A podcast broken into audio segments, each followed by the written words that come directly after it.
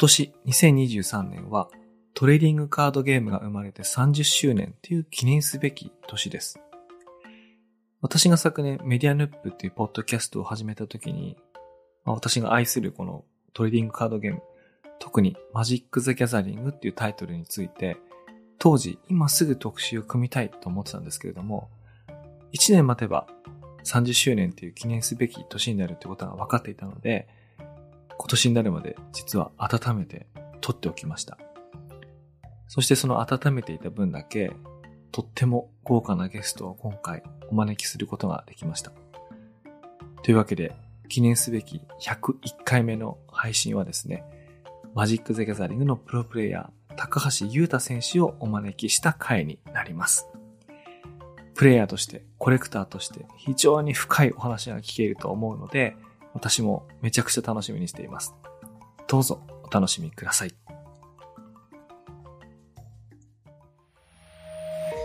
メディアヌップ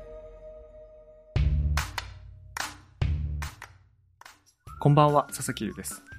今日はですね、素晴らしいゲストをお招きして、私が聞きたいこと、そして皆さんに知ってほしいなと思うことをどんどんお話掘り下げて聞いていきたいと思います。というわけで、早速お招きしてみたいと思います。高橋優太さんです。今日よろしくお願いします。よろしくお願いします。カードラッシュ所属プロのマジック・ザ・ギャザリングプロ、高橋優太です。えー、過去には2021年に世界選手権で優勝した経験があります。ありがとうございます。もう高橋さんはですね、あの、マジックプレイヤーの中ではもう十数年にわたってあのトッププロという形なので、あの、やってる人の間ではもう説明不要の超有名選手っていう感じで、もうお招きするのも光栄なあの方なんですけれども、今日ですね、ちょっといくつかプロフィール、私の方でちょっとご紹介しようと思っていくつか持ってきたんですけれども、ご出身が新潟県燕市出身。はい。私最近、燕三条でプロジェクトやってるので、ちょっとその話も後でしたいんですけども、はい、はい、新潟県燕市出身。で、現在は東京在住のプロプレイヤーで、一番最初にこう世の中にインパクトを与えたのが2008年ですね。国内のグランプリ連覇を果たして、まあ、これが国内では当時初めてだったんですよね。そうですね。あの、グランプリっていうのを、あの、マジック馴染みない方に説明すると、1000人とか2000人規模の大会ですね。うん、うん、参加者がそれくらい集まる大会で2連続で優勝することができました。あの、世界でも10人いないんじゃないですかグランプリ連覇。2連覇ってなると、まあ、いないかもしれないですね。まあ、ただ、世界は広くて、うん、7回優勝とかの人がいるので、そうですね。その記録は多分破られないんじゃないかなと。上には上がいますね。あれ？ちなみにそれはカイブッティカイブッティですね。ああ、そうですね。あ、とんでもない人いますからね。いや、でもあの、1000人規模の、あの、グランプリを2連覇っていうのはとんでもないことなんですけれども、まあ、それがあの、フェアリーっていうアーキタイプで、まあ、そのフェアリーのアーキタイプがこう高橋さんの代名詞にもなっていくわけですけれども、直近ですとですね、あの、2021年の世界選手権の優勝の、これ商品っていうんですかね。得点ですか、ね、得点ですね。はい。優勝すると自分がカードになるっていうありがたい栄光があるんですよね。いや、そうなんですよね。だから、ポッドキャストあの聞いてる皆さんには、あの、今その高橋さんのお顔見えないと思うんですけれども、これニュースレターでも配信しますので、そこにこう、選手のお写真とカード化されたものを両方並べてお見せしたいと思うんですけれども、もう本当にこう、カードの、このファンタジーの世界の中にこう、本当に実在する選手が入り込んでるって、このすごくインパクトのあるカードですよね。ちょっとコラ画像みたいなイラストよく、よく、なん、なんとこれって言われるんですけど、自分では結構気に入ってますね。いいですよね。あれ本当にこう、一生の記念になるっていうか、しかもこう、単にこう、似顔絵が、その似顔絵っていうかその自分のキャラクターになってるだけじゃなくて、あのトーナメントで活躍してるっていうのはまたすごい、すごいカードですよね。一生に一回が、まあ、それくらいしかないと思ったので、カードの能力じっくり考えて、自分で能力決められるので、うん、それ考えてスタッフの人に相談して、デザインしてもらいました。うん、いや、そうですよね。だから、まあ、高橋さんそのキャリアを通じて何度もこう、有名になっているタイミングがあって、まあ、その選手権優勝もそうなんですけども、そのカード化も、カード化は今年ですね、発売は今年だったんで、まあ、それでも大き大きな話題になったんですけども、おそらくですね、そのメディアヌップをお聞きの皆さんは、まずトレーディングカードゲームって何だろうとか、あの、その状態だと思うんですけども、そこからさらに、そのカードゲームのプロって一体、あの、どういう方なんだろう、どういうふうに暮らしてるんだろうってこうイメージ湧かないと思うので、まずそのあたりからですね、あの、面白い話をお伺いできるかと思うんですけども、高橋さんの自己紹介として、普段のこうルーティンというか、あるいはこうシーズンでトーナメントなんか動いてると思うので、どんな風にこう練習したり過ごされてるか教えていただけますでしょうか？まず私がそのカードラッシュっていうそのカードゲームを販売している会社にスポンサーを受けてまして、で、そのスポンサーのメディア媒体で、1週間に1回、あの、コンテンツをアップロードしているというか、記事を書いてるんですね。うんうん、その週刊連載みたいな感じで、毎週攻略情報を発信してますね。うんうん、で、それで、その、今何が流行ってるだとか、これが高くなったり安くなったりしてるとか、そういうことも書いたりしますね。いわゆるライターというか、公約記事だとか、新商品紹介みたいな、そのあたりが自分の、その仕事の一部になってるってことですね。そうですね。その好きなゲームを、もうもっといろんな人に知ってもらうっていうのが僕の仕事ですね。うんうん。じゃあその中に、さらにこう、大会が混ざってくるってことなんですね。大会の練習で。そうなんです。あの、プロツアーって、名前の通りプロのツアーなんですけど、3ヶ月に1回くらいのペースで、海外の大会で、その参加者が多分200人から250人くらいしか出れない、プロのみ出れる大会があるんですね。で、そのプロツアーに向けた練習は、大体その大会の1ヶ月くらい前から集中して始めまして、その1日10時間くらいの練習をずっと続けていきますね。1日10時間を1ヶ月っていうと最長30日ぐらい？そう、そうですね。あの、大会の規模にもよるんですけど、うん、そのプロツアーとか世界選手権といった、その、うん、レベルの高い大会は、本当に練習しないと全然勝てないの。で、うんうんうん、相手のレベルも高いんですよ。うん、なので、その、自分と同様に、その、プロツアーに出る日本のプロたちとチームを組んで、オンラインミーティング、まあ、今こうやってる形に近いんですけど、うん、その通話アプリだとかを使って会話しながらみんなで練習します。じゃあチームっていうのは大体何名ぐらいなんですか？チームっていうのは、まあ大体6人から10人くらいですね。その、まあ日本でも大体、まあそれくらいの人数しかそのプロサ出れなくて、うんうんうん、何かの大会で勝つだとか、オンライン予選を15勝2敗とかじゃないと参加できない、かなり敷居の高い大会なので。いや、かなり厳しいですよね。はい。うん、かなり難しいんですけど、まあ、そこを勝ち抜いてきた人たちと協力して、うんうん、まあ、お互いに情報共有したり、その、テストプレイ、お互いが練習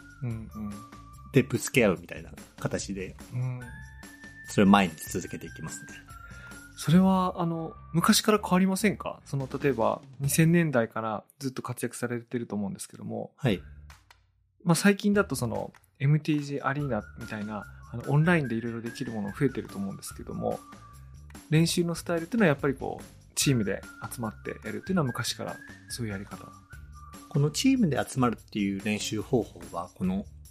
コロナ後にかなり確立されたやり方でして。あ、そうなんです、ね、それまでは、そのみんなでその音声アプリだとかって、うん、ズームとかもそうじゃないですか。そのコロナを機にその活発になって、うんうん、見直されたというか、うんうん、そこで、これが一番効率いいねっていうことになって、その、うんうん、集中して、このオンライン上で会話しながら練習するようになりました。それまでは、その、現実の紙のカードゲームで、うん実際に会議室借りて集まったりするやり方だったんですけど、はいはい。まあでもそれもちょっと曖昧というか、あんまり管理できてなかった部分がありましたね。うん、うん、うんうんえー、じゃあやっぱりその、まあ、コロナの影響と言っていいのかそれともこうオンライン会議システムの普及の影響と言っていいのか分かりませんけどもその効率的なツールができてよりこう長く深くというかあるいはその PC 上でいろいろこうデータとか分析したり記録もしやすい状態で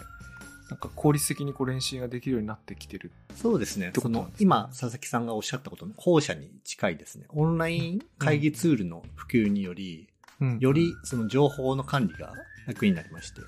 有力な選択肢が A と B と C があったとして、まあ、A は B に有利、B は C に有利、C は A に有利みたいな、そのじゃんけんみたいな形がよく発生するんですね。うんうん、で、ここもうちょっと、そのデータを細かく取ろうだとか、うん、A の細部を変えると、なんか実は B と C 両方に勝てるようになったりだとか、まあそういった試みを、その、まあ何十試合何百試合と繰り返して、うん、その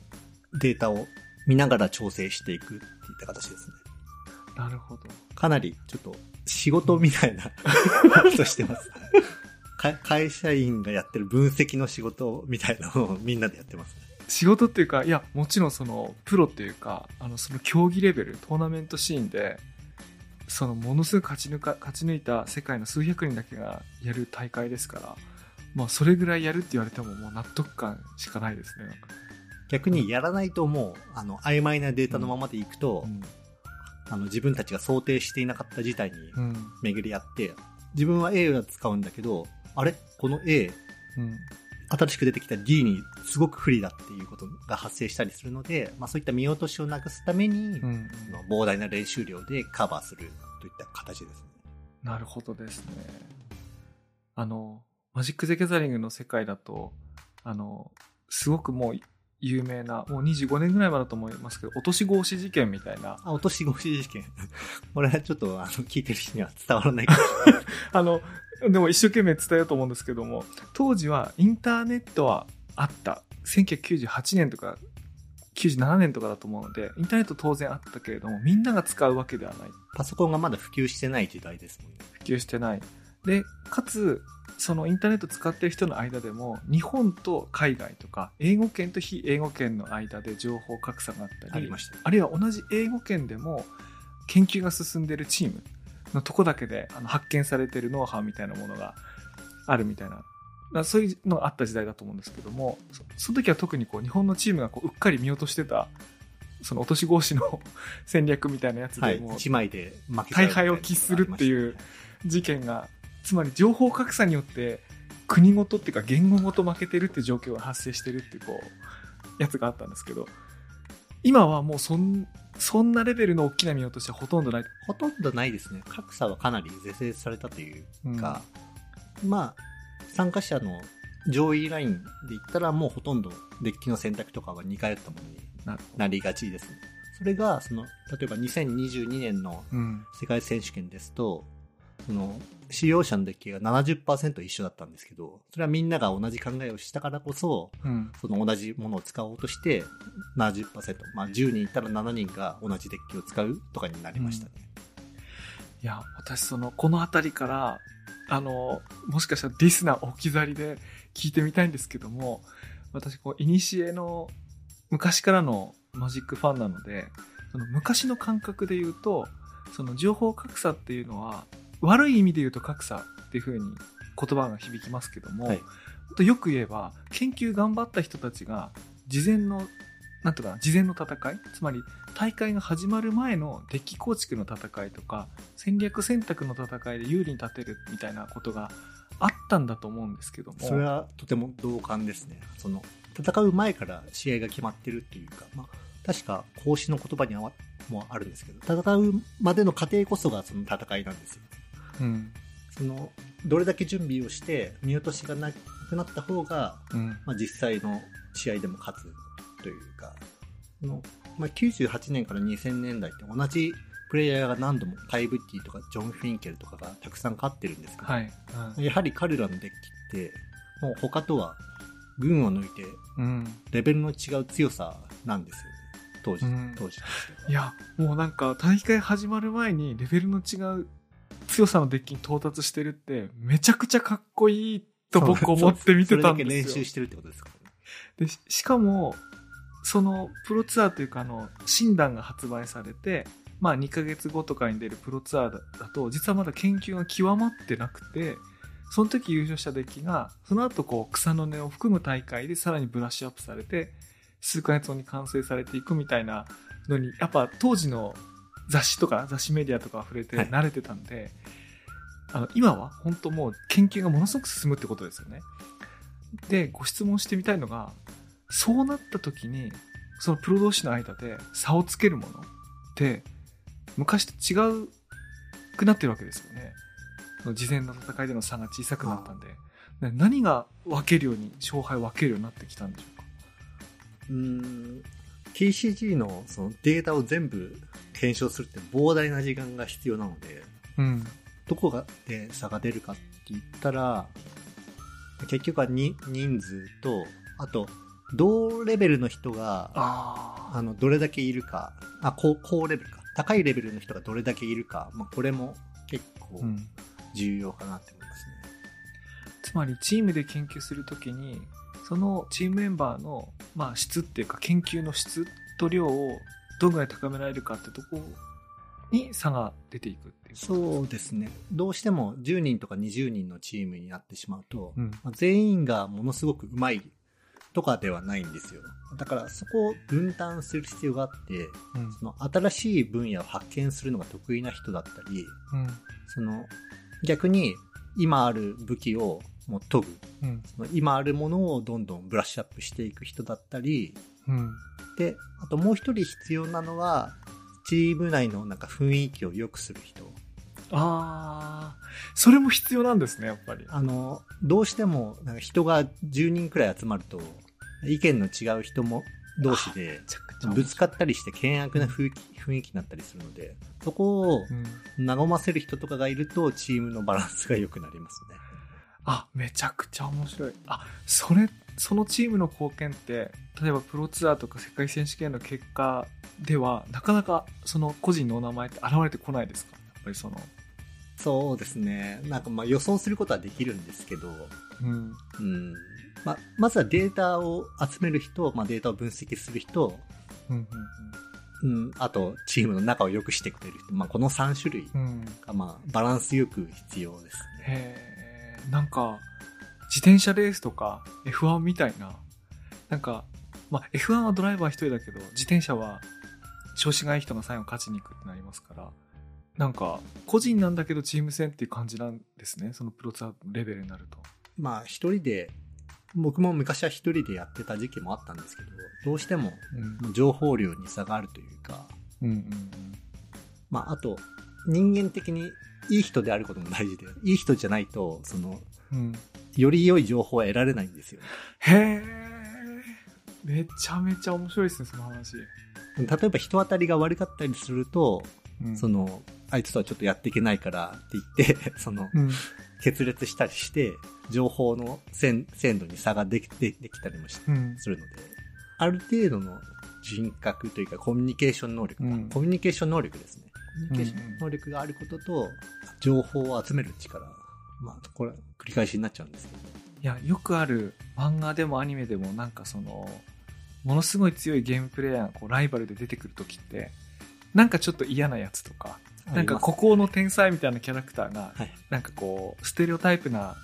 ライバルとして出てくると思うんですけど、はい、現実にはそんなことはないわけですあれは多分幻想というか、物語を面白くしてくれる存在では、まああるんですけど、実際にはそんなにうまくいかないことが多いですね。いいやつじゃないと、やっぱり、うん、集まってくる情報もい、なんか質の悪いものになってしまう。いや、それめちゃめちゃ、いや、面白いですね。いや、そういう話聞いたことなかったです。なんか。いや、実はですね、あの、そのメディアヌップに高橋さんゲストにお招きしたいと。ね、TCG の話するときの1回目には、ぜひ、あの高橋さんしかいないと思ってたんですけども、私忘れられない思い出がありまして、はい、2021年の世界選手権のその優勝決まった日本時間の朝が10月10日だったと思うんですけども、はい、その日っていうかその月ですね。あの実はショパンコンクールっていうのがあピアノですか？ピアノのショパンコンクールが同じ時期に開催されていてでそれも毎晩夜の演奏なんです。よライブ演奏があって、はい、でそこに世界選手権が重なってでそのショパンコンクールでも日本人のあの、反田恭平さんとかすごい活躍されてる方が出てきて、僕もそれ応援してたんですけども、あの、その同じ朝にですね、いつも朝に、その、遅くまで見てたライブとか見返したり、朝までライブ見たりするんですけども、ちょうどその時に、あの高橋さんがどんどん勝ち進んで、優勝の瞬間朝まで起きて見てたんですけども、僕ね、あの、スポーツ見てて、本当に泣いたの初めてで、例えば、WBC 野球が優勝するとか、はい、あの、例えば、ラグビーワールドカップで日本選手が活躍するとか、なんかそういう大きな大会いっぱいあると思うんですけども、なんか、僕、そんなどんなあれでも泣いたことないんですけども、もうこの時ばかりはですね、画面見ながら、本当にこう、あまりにも泣きすぎて、恥ずかしくて、あなんていうか、朝ごはんの時間だったんですよね。あの家族の前で、なんか泣いてる理由がわかる、なんか、わかんないんですよ。あの、本当にハラハラ、ハラハラ泣いてて、で、部屋に引っ込んじゃったぐらい、もうそんぐらい、あの、感激して、泣いてたんですよ。で、それ、なんで、そんなに感激してたかってあの、あの、理屈にすることはできるんですけど、まあちょっとそれだと僕の話が長くなっちゃうんで、なんか置いといて、その高橋さんが、その、どんな思いで、この、最後の、あの、選手権の座を獲得して、もう最初3連敗して、ドラフトで3連敗して、で、崖っぷちになった後にっていうことをよく言われるんですけども、はい、実は僕その前のとこにすごいグッときてて、あの、やっと掴んだチャンス、そのライバルズリーグから機会を得て、世界選手権のとこにこうエントリーされた時に、あの、ブラックロータスをそのタイミングで購入されましたよね。はい。はい、ちょっと今、手元にあるんですけど。はい。それ、ちょっと今、スクリーンショット撮っていいですか？あの、このブラックロータスって何かっていうと、マジックを代表するカードのみならず、あ、撮りました。ありがとうございます。はい、トレーディングカードゲームを代表するカードの一つで、あの、なんていうかな。やはり高額なカードとして、スキャンダラスに話題になることもよくあるんですけども。よくありますね。それはどちらかというとあのゲームの外側にいる人間のこう驚きただの紙がなんでそんな値段するんだってスキャンダラスにこう取り上げられることが多いんですけども本当にやってる人間からするとなんかある種の信仰の対象なんですよねそのものすごく紙で数百万円しますからあのそれを買うってことは何かっていうとそのゲームがあるいはそのゲームを愛してる人たちが今後も増え続けるだろうと僕はこのカードゲームに一生価値感じるだろうって思わないと買えないんですよね。まさしくその通りですね。あの、価値を試され、あ、価値っていうか、信仰を試されるカードで、で、なおかつそれを信仰する人が減らないから値段が上がり続けてるわけですけども、あの、普通はですよ、あの、優勝したお祝いに自分に買うみたいな発想ってあると思うんですけど、そうじゃなくて、高橋さんが、その一番大事な勝負の前とか大会の前に、自分の覚悟を示すものとして、ついに、ブラックロータス、しかもベータ、しかも多分状態、状態のいいやつだったと思うんですけども 買ったっていうのを見たときに、なぜ感激したかっていうと、あの、努力してない人間の神頼みってかっこ悪いと思うんですけども、すべてのことをやり尽くした人間が勝ちたくて勝ちたくて最後にやる祈りって、なんかもう胸を打つんですよね、もう。そういう人だけが祈る、なんていうかな、資格があるっていうか。そうですね。極限まで努力して、ようやくそこから運の世界なんですよね。うん。極限まで努力しないと運までたどり着けないんです。うん。で、僕はその、高橋さんと、その、こうやってお話しするのも初めてなんですけども、記事とかツイッターとかノートとか、まあ、当時で言えばダイアリーノートとか更新されていたのを読んでいて、で、たまにちょっとプライベートな困りごととかも、ね、書かれてましたよね。あの、ああいうのを読んで、ど、どういう思いで、今なお、今なおというか、の2008年に活躍した後もずっとプロ辞めずにやってて最後どういう気持ちでこれかけてるかっていうのがあのブラックロータスを買った時に私なりに分かりましてこれはと思ったら戦いに苦労してもうダメかと思ったとこから全勝して一本も落とさなかったよね。あ一本も落とさないか。あ最後は落としてるゲームもあるか。いや落としてないですね。落としてないですか？11連勝ですね。もうそれでもうなんか朝食卓で一人で泣いてる 親父がいるっていう状態になっちゃったんです。あの、ちょっと私の話は長くなっちゃったんですけども、あの、まあちょっとあの、あの、あの後たくさんインタビュー受けられてると思うんですけども、今振り返ってみて、その、さっきその最後運までたどり着くみたいな話も出たんですけど、今振り返ってみていかがですか？あの時の。先ほどその佐々木さんがおっしゃってたように、その、うん。まあ、ある種の覚悟。その、うん。これ、練習はもうできるだけしたから、まあ、あとは、もうこのマジック、マジックっていうゲームが大好きだからこそ、もう、マジック・ザ・ギャザリングを象徴する存在である、このブラック・ロータス。ブラック・ロータスを買うことで、その、もうマジックをやめないし、もうずっと向き合う覚悟。うん。まあ、あと、お守りですね。うん、そう、お守りです、ね。お守りです。うん、はい。うん。世界選手権、まあ、そ、世界選手権に出場するまでにちょっと長い道のりがありまして、はい。その、サッカーの J2 リーグ、まあ、ライバルズリーグって言うんですけど、サッカーの J2 リーグみたいな、うん、その48人戦って、その上位4名だけが、世界選手権の権利を得るっていうリーグ戦があったんですね。うんうん、で、そのリーグ戦加入が決まった時に、まあ、その自分のできる限り最大限の努力をしようと、その自分の中で決めました。うん、で、それとともに、もうマジックが、もう20年以上プレイしてきて大好きだし、マジックの究極である、パワーナイン、うん、パワーナインと呼ばれるかなり高額高額かつ強いカードがあるんですけど、強いと。うん、それをもう全部ベータで集めようと決めていて、で、まあそのリーグ戦を勝ち上がるごとに、まあ1枚ずつ買っていったんですけど、うん、で、最後に残ったのがブラックロータス。まあこれが一番高いので、あの、当時でもまあ500万くらいしたので、うんうん、結構資金用意するの大変だったんですけど、うん、世界選手権の権利を獲得したので、その、うん、練習して、ブラックロータスを買う、買う、買えば勝つだろうっていう謎の、うん、いや 自分のジンクスにより。いやもう、そう、それが、僕ね、そ、そう、それが胸を打ったんですよね。ちなみに佐々木さんブラックロータス持ってらっしゃるんですか、いや、えっ、ー、とね、持ってないです。持ってないあの、あの、きっかけがないというか、やっぱりこう、はい試されますよね。なんか試されますね。はい。うん。紙1枚に500万円ですからね。うん。うん、やっぱり私はそこを超えられてない ですね。なんか、そういう意味だと。普通の人は、あまり超えられないというか、頭のネジがちょっと外れていないと、なかなか難しいところがあると思います。あの、白枠って言って、あの、はい、安いバージョン、若干っていうか、まあ、うん、安いバージョンなんですけど、僕それじゃ嫌なんですよね。はい。だから、ですよね、あの、それじゃ嫌なので、そしたら余計に、余計に買うことになっちゃうんで、いきなり黒いのしか欲しくないので、はい、あの、余計試されてそうですね。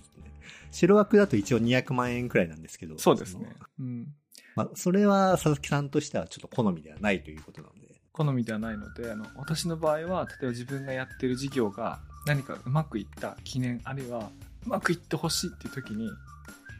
何かやるっていう、なんかそういう、そういうものなんですね、私にとってはね、やっぱり。はい。私にとってはっていうかこれは、これ、これ聞いてる人は何を言ってるんだろうと思ってるかもしれませんが、あの、そういうものなんですよね、なんか。ブラックロータスはやっぱりパーナインの中でも特別というか。まあ、いや、だから、そうですね、その、いかにこうかけてるかっていうのが、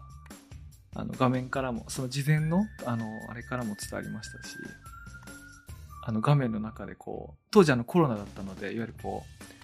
オンラインですよね。オンラインでね、やって、で、それぞれのプレイしてる環境なんかがこう画面で映ったんですけど、その、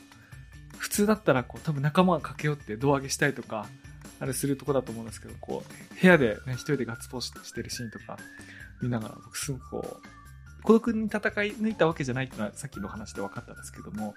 とはいえ、でもこう、やめずに、このチャンピオンの座目指してこう、かけてきたってことに関しては、自分が責任取るしかないっていうか、その、孤独な、勝ち取ったそういう感じがしても、すごいね、いや、涙が止まらなかったですね。ありがたいことです。あね、2回ぐらい、2、3回見返してましたね、なんか。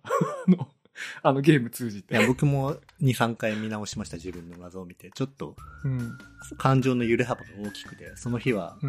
なんか、泣いたり眠ったりを繰り返していましたね。うん。いや、またゲーム展開自体もいいんですよね。あの、イゼットドラゴン。もうなんか、全部揃えて額装して飾ろうかと思うぐらい思い出深い デデッキでした、僕も。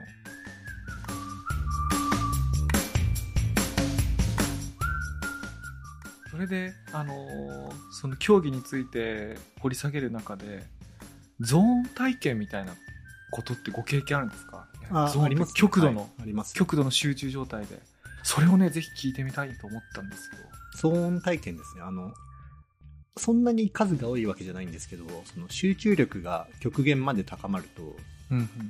なんか、音のない世界に入るんですよね。うん。うん。音が聞こえないというか、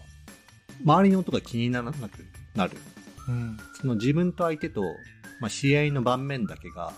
もう頭の中に入ってきて、うん。まあただ、その音のない世界でも、その相手がプレイする内容から、まあ、その相手の言葉や相手の考えてることうん、が伝わってきますね。それはテーブルトップとかオンラインとか関係なくですか？関係ないですね、はい。あ、関係ない世界選手権決勝戦で、まあ、フランス人のジャンさんとうん試合したんですけど、その試合がまさしくそうでしたね。うんうんその相手が上手いからこそ、まあ、ここはこう考えているなっていう、その思うん考が伝わってくる感じですね。うんうんそれと、そのもう一つ、その10年くらい前の紙のマジックでの出来事なんですけど、はい。そのお互いにまあ1ゲームずつ勝利して、まあ、これから3本目が始まるっていうところなんですけど、で、残り試合時間は5分しかなくて、うんうん5分しかないともう、お互いが超スピードでプレイしないと終わんないんですよね。うんうんうんで、その時に、まあ、1手5秒くらいでお互い、はいはいはい。エンエンド、エンド、短周より短周ってやってたら、うん。極限の集中力が発揮されて、なんかその5秒で正しいプレイがずっとできたんですよね。それは逆に言うと相手もかなりそれに応えるレベルでやってきたから、そうですね。相手もすごいい早くやってくれて、のが成立して。うん。だからこそその5分間で試合が終わって勝利できました。あ、それもかなりギリギリのいい、大会のいいところのゲームでした。うんいいゲームでした。でも終わった後は、その足が震えていて、その椅子から立ち上がれない。経験ですねか椅子から立とうとしたら崩れ落ちるっていう経験をしました。うんいや、それ、いや、その時もそうですし、その、世界選手権決勝の時もそうなんですけど、相手の思考がこう流れ込んでくるって、その時どんな感覚なのかってことと、あとゲームが終わりますよね。ゲーム終わった時に、相手とどういう感じになるんですか？うーん、終わった後、あ、そのゾーン体験した相手とは、もう本当に親友のような感じになるんですよね。その、あれ？でもあの、なんかお互いに分かり合えるっていうか、オンラインンの MTG アリーナでやってると、例えばゲーム終わった後にデッキ片付けながら雑談する瞬瞬間みたいなものが、ねテーブルトップだとありますけども、そういう瞬間がなくても、もうその状態になる。な、なりますね。その、ジャンさんとの試合まさしくそうで、その、お互いうんエモート機能っていうのがあるんですけど、はいまあはいやるなとか、うんうんしまったとか、そういう、うんまあ、コメントができるんですけど、はい。それのやりとりで、いいプレイ、君いいプレイだねとか、うんあ、今やられたといったコミュニケーションがよく取れて、うんうん。もう本当にガンダムのニュータイプみたいな感じ。いや、本当そうですね。はいい、や、僕今、あの逆襲のシャアを、逆襲のシャアっていうか、その、ガンダムのことを思い浮かべてましたけど、完全にその世界の話ですね。いやこのゾーン体験をなんか普段から自分で自由に出せればいいんですけど、なかなかこれが難しくて、自分でスイッチ入れることができたらもう、うんそれは世界最強になってしまうのかもしれません。さっきおっしゃったように代償があるわけですよね。その立てなくなる。そうですね。椅子から立ち上がれなかったり、なんかもう、すごい消耗しますね。うん。エネルギー使い切る感じです。なる。いや、なんかそういう、高橋さんがその、プレイヤーとして、なんか覚醒したっていうか、なんか自分がこう、1個2個、そのレベルがこう上がったなと思う時って、過去を振り返ってなんかあるんですか？あの時こう自分はこう、1個ネクストレベルに上がったみたいな。やっぱり、その、2020、20年から21年にかけてあった、ライバルズリーグうん。ですね。その1年間、うんうん。まあ、もう世界中から集められた強豪48人と、まあ、ずっと戦うわけですよ。はいはい。その、中国の孤独ってご存知ですか？あ、わかんないです。孤独、あの、うん虫、虫、虫、虫、虫に毒って書いて、あ、選手の名前じゃなくて、あ、孤独。うん、うん。孤独はい。はいうん一つの壺に蛇とか、サソリとか毒虫をたくさん入れて、漫画で読んだことあります？その、残った一つが最強の毒になるってやつなんですけど、うん、まあ、それに近くて、その、一つの壺に48人の選手がいられて、そのうち 4, 4人しか出てこれないわけですよ。それは、ね、よっぽどすごい毒を食ったっていうか。そうですね。まあ、もう戦い合い、まあ、殺殺し合い、この言葉はちょっと不適切かもしれませんけど、うん、その死闘により、その自分のスキルっていうのがかなり磨かれましたね。相手が強いからこそ、うん、その自分も強くならないと食わ食われてしまうんですよ、うんうん。食われないためには自分が相手を食うしかなくて、まあ、弱肉強食の世界ですよね。へえ。すごいな。だから、単にライバーズリーグから優勝まで勝ち上がったってだけじゃなくて、ライバルリーグで揉まれたがゆえに勝つことができたってこう言い換えることができるわけですね。そうですあの1年で飛躍的にレベルが上がったと思います。うん、なんか自分のレベルが例えば、えー、マジック・ザ・ギャザリングのレベルが70、まあ、当時60くらいだったとすると、うん、周りの平均値が70くらいで、うんうん、で70を倒し続けるとどんどんレベルが上がるんですよ。その同レベルよりも自分より上のレベルと戦うことで、莫大な経験値が得られるんですよ、ね。なんか RPG とかに近いんですけど、うんうん、レベル60くらいになると、そのレベル40の人をたくさん倒しても、あんまりレベルが上がんなくて。はあ、なるほど、なるほど。はい。うん、だから、その、同レベルもしくは自分より上の人と練習するのが、うんの効果がある。これ多分、うん、ゲームに限った話じゃない気がします。うんうん、スポーツとかも、やっぱり自分より上の人に引き上げてもらうっていうのが、レベルアップに必要、不可欠だと思います。ね、ビジネスとかだとあのコンフォートゾーンという言い方をして自分が心地よくいられるところでは成長できないけど、はい、ちょっと無理してストレッチゾーンちょっと難しいとこ。でもパニックゾーンって言ってあまりにも自分がかなわない相手と戦っても成長しないあそうですね。多分、レベル10の人がレベル80に収っても、全く何言ってるか分かんないと思うんです。そう、そう、そういうことですよね。ちょっと上の人たちに挑み続けることで、その、だんだん上がっていくっていう、まさにそういう e スポーツでも。コンフォートゾーン、ね、ストレッチゾーン。で、パニックゾーン。パニックゾーン。パニックゾーンは差がありすぎて、やっても何も学べないっていう。はい。あよくわかります。うん、うん。いや適度にストレスがないとやっぱり成長あ、そうですね。ストレス。そうです。そうそうですね。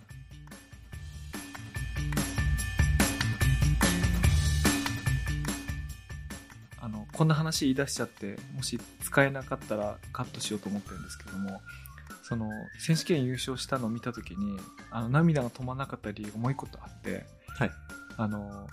私もこう、岩手にいて、大学の時仙台にいて、その後東京に出てきて、初めてこう草の根のテーブルトップのマジックの大会が毎週末開かれてるっていうすごい環境にいられて嬉しくて、まあ、東京都内の大会いろいろ行ったんですけども、はい、僕は当時定員してましたね。その時高橋さんがたくさんいっぱい出られててでその時高橋さんもすごくお若かったと思うんですけども、はい、その今でもちょっと MTG ウィキとかにちょっと書かれてますけどもお行儀が 悪かったようなことがいくつかあってまあ、それ今のネットの言葉だとスティグマって言ったりしますよね、はい、こうラックインっていうかコックインっていうか。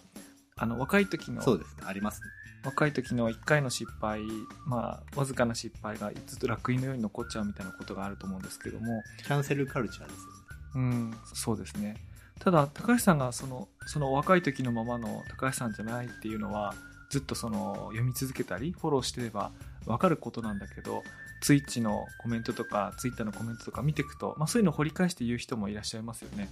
でも、選手権優勝された時に、なんていうか、すごく人間的成長された高橋さんがその、優勝されてるってことに対して、なんかその若い時から、あ自分がね、自分が若い時から見てたんで、すごい感慨深くなって、なんかそれでまたね、嬉し嬉しいっていうか、グッときたっていうのがあるんですよね。いや佐々木さんが僕見守ってくれていたのが今知れて嬉しいです。うん、見守るっていうか、そうですね。あの、僕当時、どういう気持ちでいたかっていうと、あの、僕当時社会人だったんですけど、あの、高校生とか大学生とか混ざって毎週末にこう、紙でマジックやるんで、その中には、なんかいろんな人いるんですよね。あの、性格もそうだし、それ性格じゃなくて単に若いから行儀が分かってないとかいろいろあるんですけど、で、それでこう、なんか怒り出す大人も中にはいるんですけど、はい、だっていや、自分も若い時、うん、そうだったじゃんって僕思うので、はい、あの、長い目でみんなで付き合っていけばいいじゃんと思っていて、で、現に時間経てば、お行儀悪かった高校生の誰かいませんけども、あの、あの、これ後でカッチいや、耳が痛い話ですよ、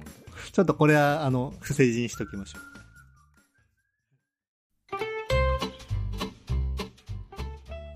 はい。というわけで、あの、前半ここまででございます。で、ここまでのところで、高橋さんにあの感想をいただければなと思いますが、あの、いかがでしたでしょうか？組織化された練習と、そのコンフォートゾーンとかの話は、まあ、かなり似通った部分もあるんだなと、うん、新しい視点でお話が聞けて、かなり面白い内容でした。うん、ありがとうございました。ありがとうございます。で、本日はここまでなんですけれども、次回はですね、高橋さんのもう一つの面、カード収集家としてのお話とか、そのあたりも伺っていきたいと思います。それでは、また次回。